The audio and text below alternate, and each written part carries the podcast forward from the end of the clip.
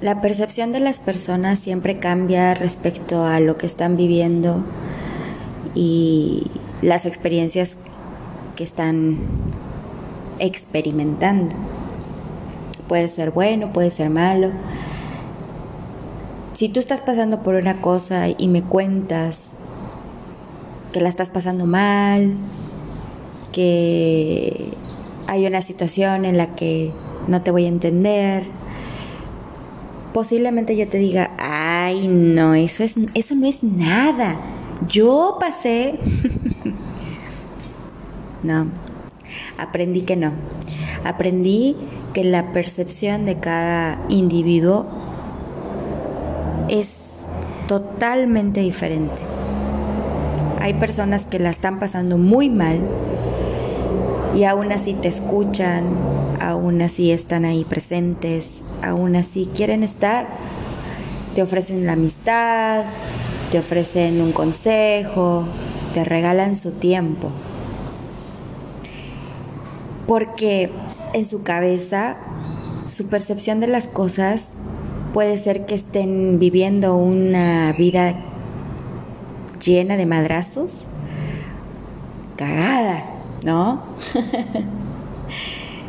Pero aún así, la percepción de ellos es, pues si está ahí pasando esto, ¿de qué me preocupo? ¿Tiene solución? ¿De qué me preocupo? ¿No tiene solución? ¿De qué me preocupo?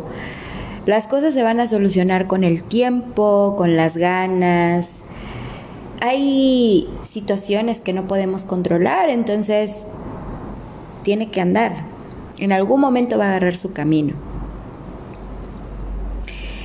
Y hay otras personas que pasan por una situación penosa y dolorosa y sufren y están mal.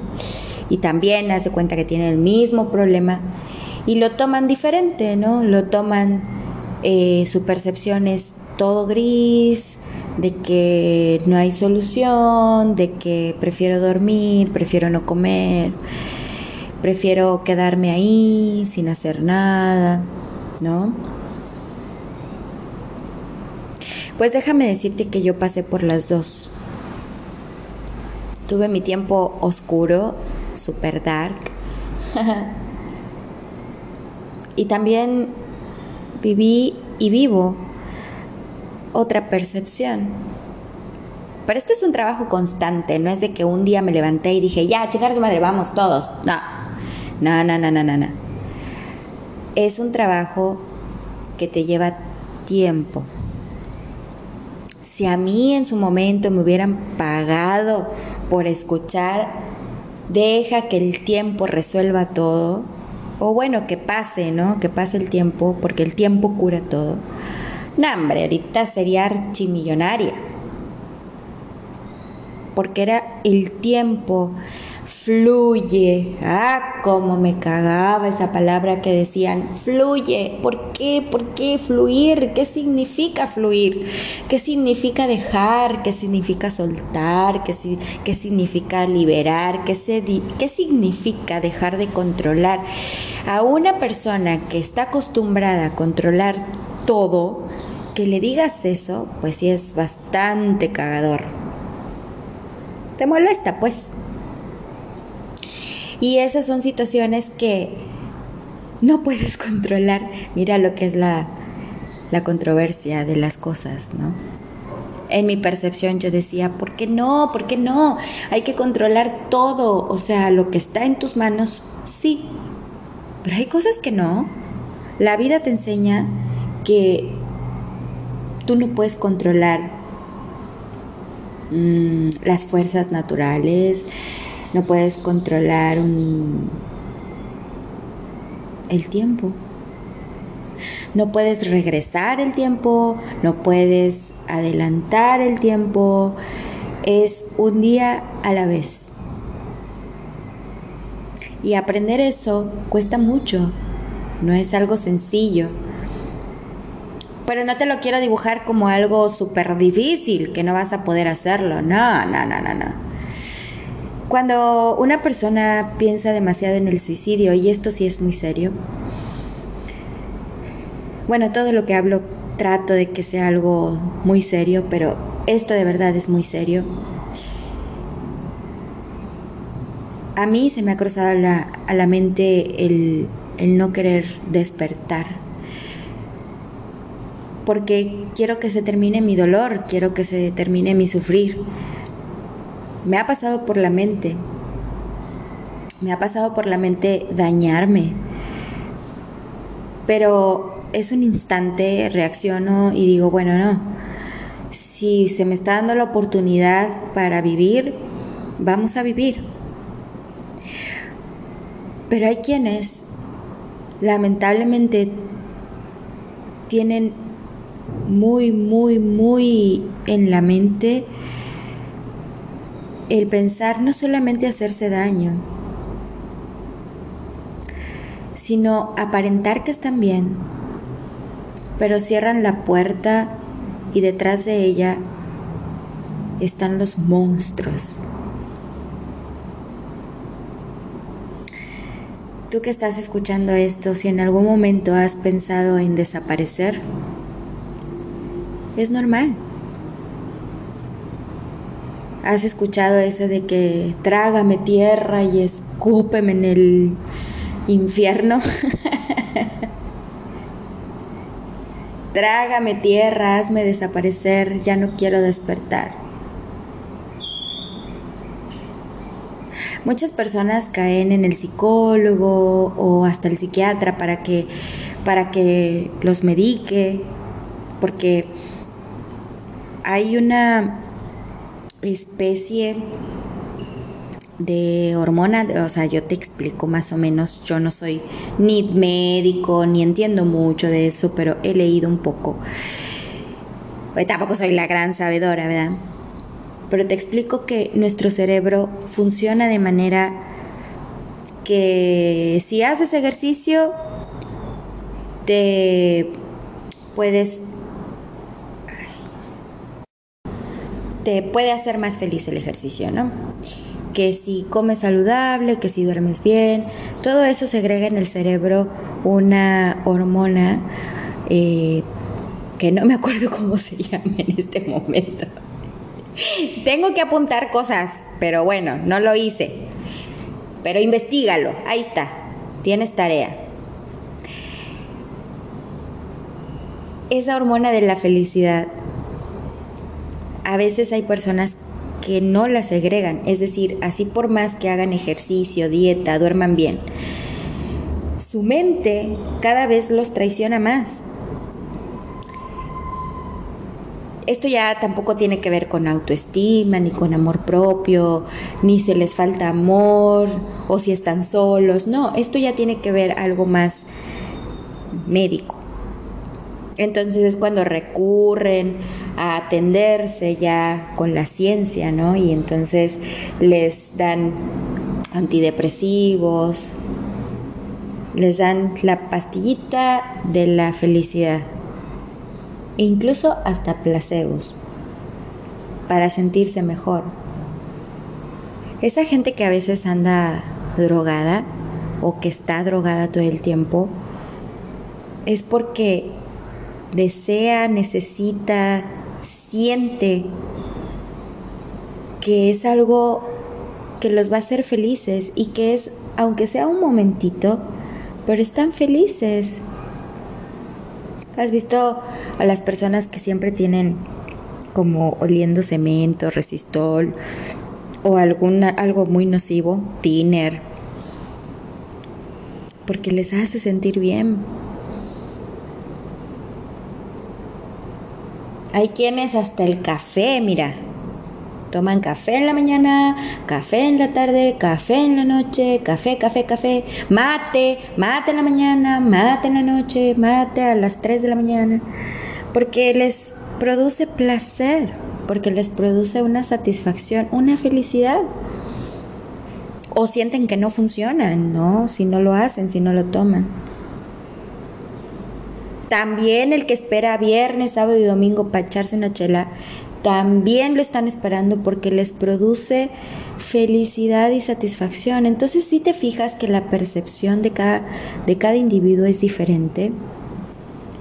Y te estaba hablando de aquellos que piensan en el suicidio. No es la solución. Pero hay quienes lo ven así porque su percepción es gris. Tú de este lado puedes decir, a mí me ha tocado tener personas muy cercanas a mí. Cercanas me refiero a que he platicado con ellas, de que conozco ciertos gustos, eh, de su familia, em, su historia, ¿no? Y de repente me enteré que se suicidó. Incluso fui al funeral de esa persona. Y yo la había visto bien, porque ella aparentaba estar bien. Y fue una situación muy triste, porque ella ya estaba tratándose con médico, tenía un esposo que la adoraba, la amaba mucho, tenía familias, tenía hermanos, no tenía hijos, era muy joven, ella estaba casada, pero aún así tomó la decisión en un momento. En menos de 10 minutos ella tomó la decisión y lo hizo y murió. Fue muy triste. Porque los de su alrededor pudieron haber pensado, e incluso siento que así fue, no lo sé, no estuve en sus zapatos, pero muchos se sintieron culpables pensando que podían hacer algo por esa persona.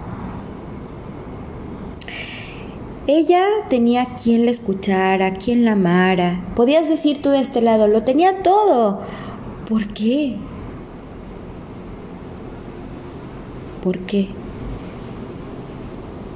Bueno, ese tipo de cosas no las podemos controlar. Pero tú que mejoras como ser humano, presta oído, presta atención. Cuando una persona te habla mucho de la muerte, o te habla mucho de desaparecer, o te habla mucho de problemas, o te habla mucho de que estoy mal, me siento mal, estoy triste, no puedo, mírame, es que estoy, estoy mal, escúchalo, escúchala. Por favor, ayudemos a evitar estas tragedias.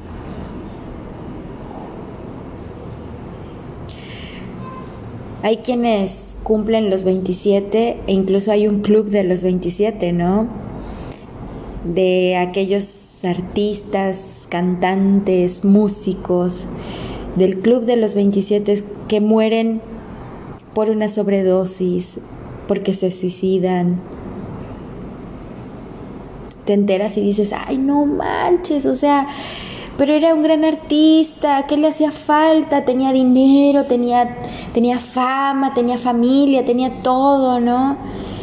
Pues hay algo en la mente que pasa, hay algo que no les deja ver la luz, ¿no? Que no les deja ver más allá, no les deja ver que hay solución. Déjame decirte que hay solución. No te des por vencida. No te des no te des por muerta. Yo sí me he preguntado, ¿qué pasa cuando la persona fallece? Bueno, la Biblia dice que cuando una persona muere ya no siente, ya no piensa, está como dormida. Viste que, que, uno duerme profundamente y te dicen, ay, no, ¿a poco no escuchaste los truenos y estaba lloviendo, no? O el camión que pasó haciendo un montón de ruido. Mira, hay gente que ni lo siente, me sumo, soy una de ellas. a veces, ¿no? Pero a lo que voy es que así se compara la muerte, ¿no? Eso a mí me liberó un montón de creencias de que cuando alguien muere se va al cielo, al infierno. Prefiero creer en esto siento que es la verdad, porque Dios no mentiría. Entonces esa persona está en estado dormido. ¿Quiénes sufren? Los que quedamos vivos. Aprendemos a vivir con la muerte porque sabemos que es parte de la vida y que sucede. Pero el suicidio no es parte de la vida.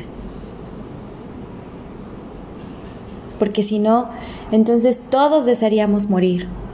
Yo te aseguro que la mayor parte de la gente que se suicida no desea morir, desea terminar con el dolor, desea terminar con el sufrimiento, pero no desea morir. Porque la vida es bonita. Por donde tú veas, existe el milagro de la vida. Cuando a alguien que quieres mucho, ponle que están en un matrimonio intentando tener hijos y no los tienen y de repente te dan la noticia, estamos embarazados. O una mujer que tiene 40 años y que su, su deseo, su sueño es ser mamá y de repente te dice, estoy embarazada. ¿A poco no te pone feliz el milagro de la vida? Tú que tienes hijos, tú que tienes esa dicha, ¿no te puso feliz el saber que tienes un hijo? ¿Verdad que la vida es bonita? Aquellos que les encantan los animales y pueden tener dos, tres, cinco perros, ocho gatos. ¿Verdad que la vida es bonita? ¿Por qué te vas de vacaciones? Porque disfrutas de un paisaje, porque disfrutas de paz, de tranquilidad, de salir de la monotonía. ¿Verdad que la vida es bonita? Yo te entiendo cuando tu percepción de la vida es diferente, pero créeme que hay más milagros de vida que de muerte. Y aún así la muerte nos pone a reflexionar y decimos, no, no quiero morir. De verdad, es un deseo del corazón de todo ser humano. Nadie quiere morir. Solo queremos terminar con el sufrimiento. Pero hay cosas que tenemos que pasar y sufrir porque nos hacen fuertes. Las pruebas no son para debilitarnos, son para fortalecernos. Pasamos un momento triste, depresivo, nos encadenamos por un tiempo. Voy a balconear a mi mamá. Pero cuando falleció mi papá fue muy duro para todos más porque mi papá fue buena persona y, sufrió una enfermedad de la cual sabíamos que no se iba a recuperar y finalmente se durmió. Fue un dolor muy fuerte y mi mamá había perdido a su pareja de vida, a su compañero de 40 años. Y pasan los años y ella hay cosas que no puede superar. Y por más que mi hermana y yo le digamos, mami, es que, bueno, en ese momento no, no, no, no podíamos hacer nada y no pudimos hacer nada y no se podía hacer nada. Y ella decía, es que lo extraño mucho, ¿cómo hago? También es una condición de la mente. Extrañamos a papá, obvio. Tú extrañas a tu ser amado, obvio. Es lógico, es esperado. Porque no deseas que muera, no deseas que no esté, deseas que esté y compartir. Pero ¿sabes qué te deja? Lo bonito. Recuerda lo bonito. Y entonces mi mamá a veces sentía esa, ese deseo de, de ya no despertar porque extrañaba mucho a mi papá y lo sigue extrañando. Pero hay algo que me dijo y te amo mamá por eso. Tu papá amaba la vida. Disfrutaba cada vez que comía, cada vez que veía a sus hijas, a sus nietos. Y yo, así me dijo mi mamá, también amo la vida. Y no me gusta estar enferma y no me gusta sentirme así. pero se lo permite. Un día, dos días. Un día no se quiere levantar, no quiere cocinar, no quiere más que dormir, órale, va, un día. Pero al día siguiente te vas a levantar si tienes la oportunidad. Y mi mamá me dijo, no desperdicies ni un minuto de tu vida. Porque la vida es bonita, la vida es bella. Entonces, estemos atentos a las personas que están sufriendo. Si tienes un amigo que tú ves que es depresivo, háblale, de verdad, o escúchalo. Está presente, porque lo puedes ayudar a que vea el milagro de la vida. Y voy a seguir con esta frase que me encanta. El propósito de la vida es ir hacia adelante. Regala tu rainbow.